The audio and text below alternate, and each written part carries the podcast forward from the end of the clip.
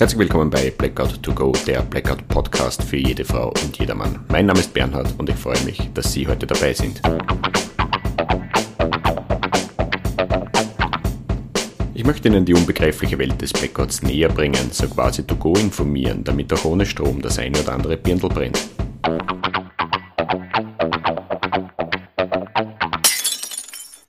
Herzlich willkommen bei Blackout to Go Folge 20, drei Phasen eines Blackouts. Es ist mir eine Freude, dass Sie wieder dabei sind. Sehr geehrte Damen und Herren, wie in der letzten Folge angesprochen, möchte ich mit Ihnen die drei Phasen eines Blackouts ausführlicher besprechen. Die drei Phasen eines Blackouts sind sowas wie Etappen. Sie sind Etappen in der Blackout-Auseinandersetzung, Vorbereitung und in der Blackout-Krisenbewältigung. Aber sie sind auch Etappen im Bereich des Blackout-Wissens. Genau in diesem Bereich gibt es massiven Aufklärungsbedarf und aus diesem Grund möchte ich die jeweiligen Phasen ausführlicher beleuchten. Ich möchte damit zu einem umfassenderen Blackout-Verständnis beitragen. Also wer einige Zeitungsartikel zum Thema Blackout gelesen hat oder von mir aus auch ein, einen oder den anderen Ratgeber, der hat noch lange keine Ahnung, um was es eigentlich geht.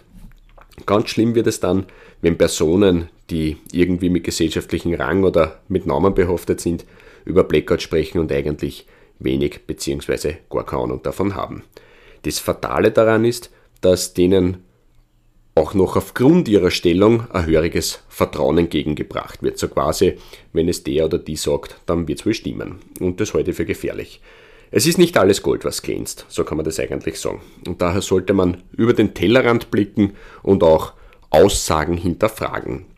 Ich mache das natürlich auch, ich muss das sogar machen, eben weil ich diesen Podcast betreibe und daher setze ich mich mit Teilbereichen auseinander, die mich gar nicht, beziehungsweise auch nicht meine Gemeinde betreffen. Aber wenn ich im Podcast darüber sprechen will, dann muss ich mich dementsprechend informieren und auch teilweise kritisch hinterfragen. Und diese Auseinandersetzungen können durchaus zeitintensiv sein, aber dadurch eröffnen sich mir ganz andere Perspektiven und gleichzeitig wächst mein eigener Horizont. Und das kann ich Ihnen ja mitteilen. Das Thema Blackout ist sowas von facettenreich. Es gibt so viele Teilbereiche, dass es schier möglich ist, überall eine Expertise zu haben. Das geht einfach nicht. Also solche Wunderwuzis gibt es nicht. Aber es gibt Damen und Herren mit fundierten und umfassenden Wissen zum Thema Blackout. Davon gibt es aber nur sehr, sehr wenige. Auf der anderen Seite muss man aber sagen, es gibt sehr, sehr viele Experten und Expertinnen in einzelnen Teilbereichen. Darüber besteht auch kein Zweifel. Aber wenn ein Blackout nur einige wenige Teilbereiche betreffen würde, dann wäre es ja auch keine Katastrophe, sondern ein Kindergeburtstag. Also es kommt auf das Umfassende darauf an, vor allem wenn man diesbezüglich etwas weitergibt. Ja, wie sieht es mit diesen Universalgelehrten aus? Ganz vorne im Spitzenfeld der Blackout-Wissenden spielen eben nur sehr wenige Damen und Herren mit und das sind eben jene mit diesem umfassenden Wissen. Wie gesagt, da gibt es nicht viele. Mit erheblichem Abstand folgt ein doch recht zartes Verfolgerfeld und darin befinden sich Damen und Herren, die über mehrere Teilbereiche ein entsprechendes Fachwissen besitzen. Das kann durchaus auch sehr spezialisiert sein, aber für das Umfassende reicht es noch nicht. Dann kommt aus meiner Sicht äh, das vordere Hauptfeld. Darin befinden sich jene Personen, die sich ernsthaft mit dem Thema auseinandersetzen und jetzt kommt's, die auch die drei Phasen eines Blackouts verstehen. Also das ist schon der Blick über den Tellerrand. Anschließend kommt das restliche Mittelfeld und das soll jetzt nicht abwertend klingen, aber darin befinden sich jene Damen und Herren, die sich eher, wie soll ich sagen, eher sehr kurz mit dem Thema auseinandergesetzt haben und diesbezüglich, ja, sieht auch deren Durchhaltefähigkeit aus. Das führt mich jetzt dann schon zu jenen Damen und Herren, die es eher weniger oder gar nicht interessiert. Äh, dazu zählen auch die Damen und Herren, die ein Blackout mit einem Stromausfall vergleichen, weil sie es eben nicht besser wissen oder die Damen und Herren, die auch meinen, so ein Ereignis wird nicht passieren, die sind auch in dieser Kategorie. Ja, in dieser Gruppe sind auch ganz stark vertreten die Wirtshauspropheten und hochgestellten Dampfplauderer. Die gibt es auch mit akademischen Titeln und auch sehr stark vertreten sind jene Damen und Herren, die gerne glauben. Das ist aber keine religiöse Konfession. Ähm, diese Damen und Herren glauben eher mehr daran, dass der Staat oder die Länder das Szenario managen werden. Naja, wenn man das genauer betrachtet, wie soll man sagen, nicht nur Staaten gehen dieses Thema unterschiedlich an, auch Länder basteln an was eigenes und das zieht sich dann durch bis zu den Gemeinden und wir merken das am besten bei den verschiedensten Blackout-Definitionen. Jedes Bundesland hat seine eigene Definition, manche sogar mehrere. Im Flyer steht das eine, im Ratgeber steht das andere und im Video kommt wieder was Neues vor. Es herrscht ein Blackout-Definitionsdschungel. Es ist unbeschreiblich, wie viele verschiedene Definitionen es gibt. Und das nicht nur in Österreich, auch in der Schweiz und Deutschland überholen sich diese Definitionen. Das beginnt, wie gesagt, beim Bund mit seinen Einrichtungen, über die Länder mit deren Einrichtungen und das rauscht dann oben bis in die einzelnen Gemeinden. Und dann gibt es noch Auslegungen von Kammern, von Blaulichtorganisationen, von Privaten, von Energieversorgern, aber auch von Unternehmen bis hin zur Wissenschaft. Also da gibt es wirklich viele und durch diesen Podcast, aber auch durch meinen Job in der Gemeinde kenne ich fast, fast alle. Mittlerweile könnte ich schon mein Büro damit tapezieren und es kommen auch immer wieder neue nach. Am besten gefällt mir meine eigene Definition, ja, aber die wird nicht tapeziert, die rahme ich mir ein, aber in einen goldenen Bilderrahmen. Na, Spaß beiseite.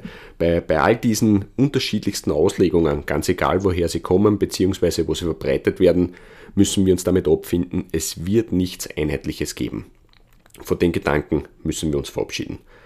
Keiner wird seine Blackout-Definition umändern, damit wir eine einheitliche Definition bekommen. Also der Definitionszug ist abgefahren. Aber, was man schon sagen muss, es gibt eben diese drei Phasen eines Blackouts und hierbei herrscht doch eine sehr breite Einigkeit, zumindest in Österreich. Die tauchen bei der Masse aller Einrichtungen und Organisationen auf vor allem in Ratgebern und Flyern sieht man die immer wieder und die sind recht gut. Warum eigentlich? Naja, diese drei Phasen sind informativer als all diese Definitionen und sie veranschaulichen nicht nur die Auswirkung, sondern auch das zeitliche Ausmaß. Und zwar für alle drei Phasen. Und daher wird das Ereignis vorstellbarer. Und das habe ich auch schon ein paar Mal erlebt, meine Damen und Herren. Ich, ich meine das tatsächlich so. Also ich habe mit Persönlichkeiten zu tun gehabt und wie soll ich sagen, nach der Konfrontation mit diesen drei Phasen haben die Damen und Herren doch die Ohrwascheln angelegt. Und ob sie es glauben wollen oder nicht, da waren auch Personen aus Behörden und Blaulichtorganisationen dabei. Die einen haben glaubt bzw. verbreitet, ein Blackout ist nur ein Stromausfall und damit ist es recht easy zu handeln und die anderen haben von Wochen ohne einer Stromversorgung geredet. Also ein und derselbe Begriff, Blackout, aber komplett konträre Anschauungen und Vorstellungen darüber, was das eigentlich ist. So gewinnst aber auch sicher keinen Preis. Egal, wo kommen jetzt diese drei Phasen her? Und zwar stammen die vom Herbert Sauruck. Der Herbert Sauruck beschäftigt sich schon seit längerer Zeit mit dem Thema und nicht umsonst ist er der Blackout-Experte, auch im internationalen Raum. Unter anderem ist er auch Präsident der Gesellschaft für Krisenvorsorge. Herbert Sauruck betreibt eine Internetseite www.sauruck.net und da kann man sich sehr viele Informationen, aber auch Zahlen, Daten und Fakten rund um das Thema Blackout besorgen. Warum bietet der Herbert so viele Informationen an? Na, weil er sich schon seit 2012 mit dem Thema intensiv und vor allem umfassend auseinandersetzt.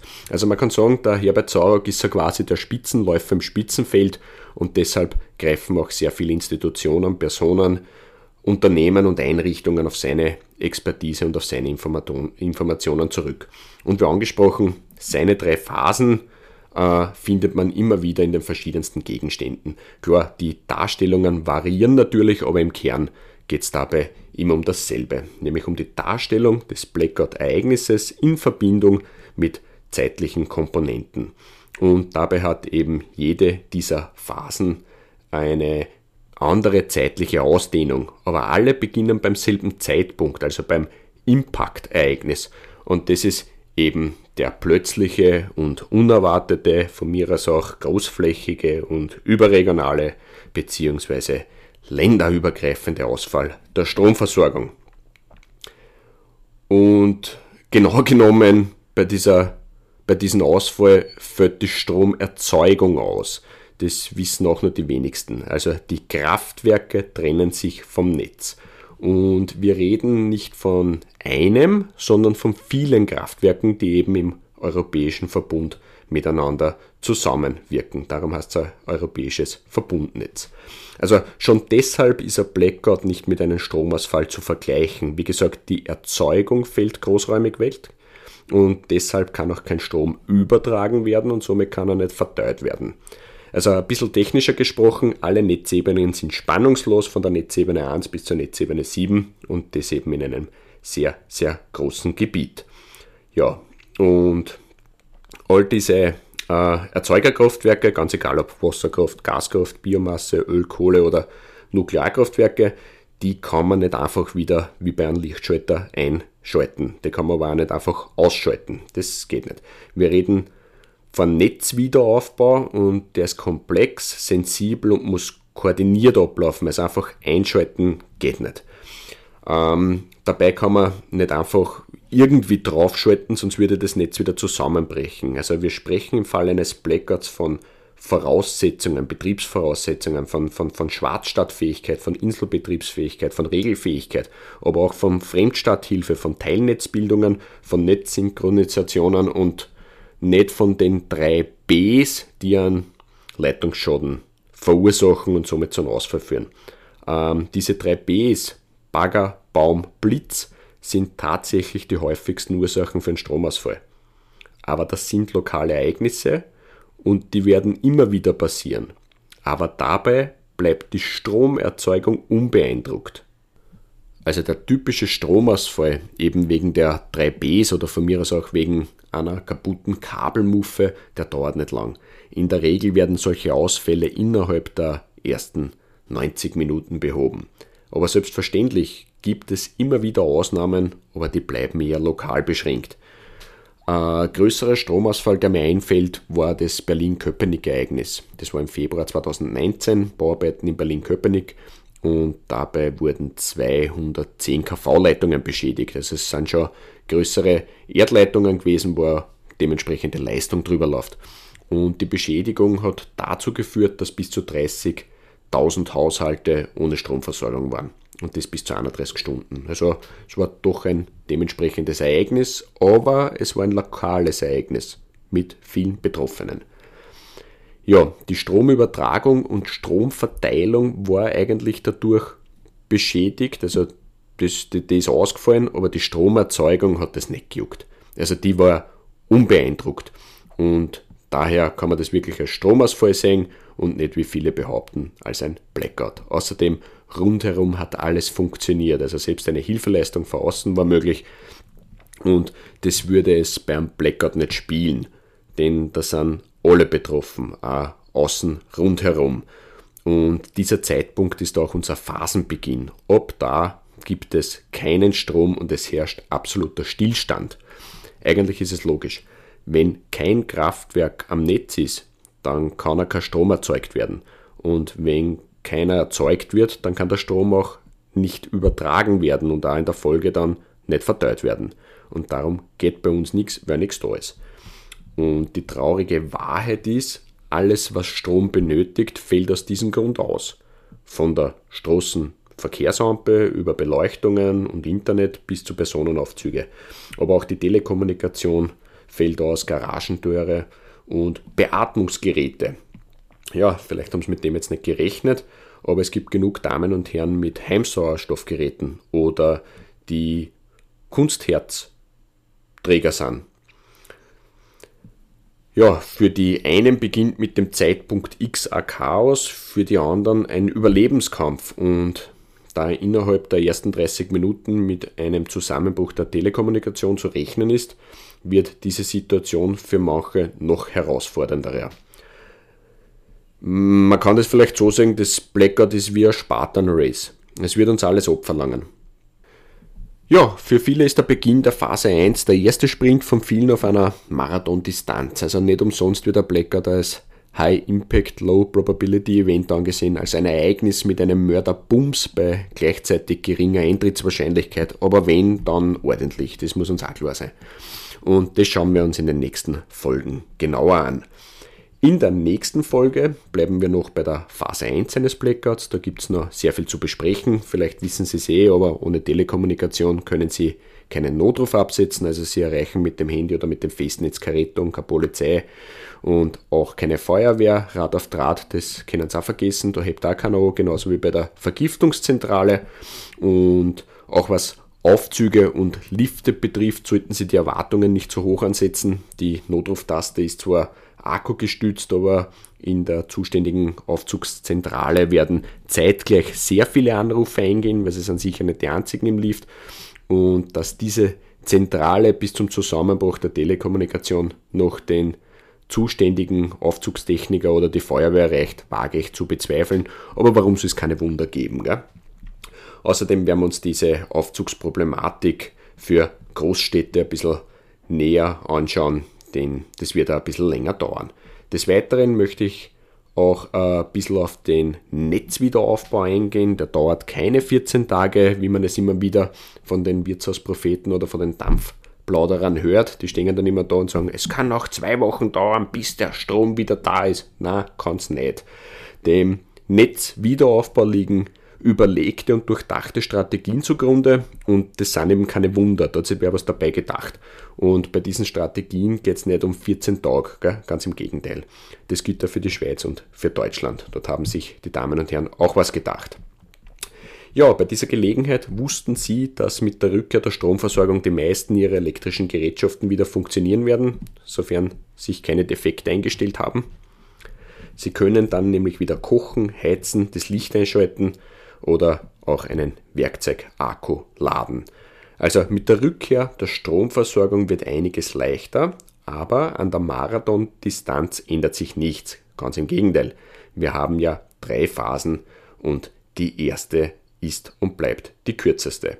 In diesem Sinne, herzlichen Dank für Ihre Aufmerksamkeit. Bleiben Sie dran, damit auch ohne Strom ein Birndl brennt.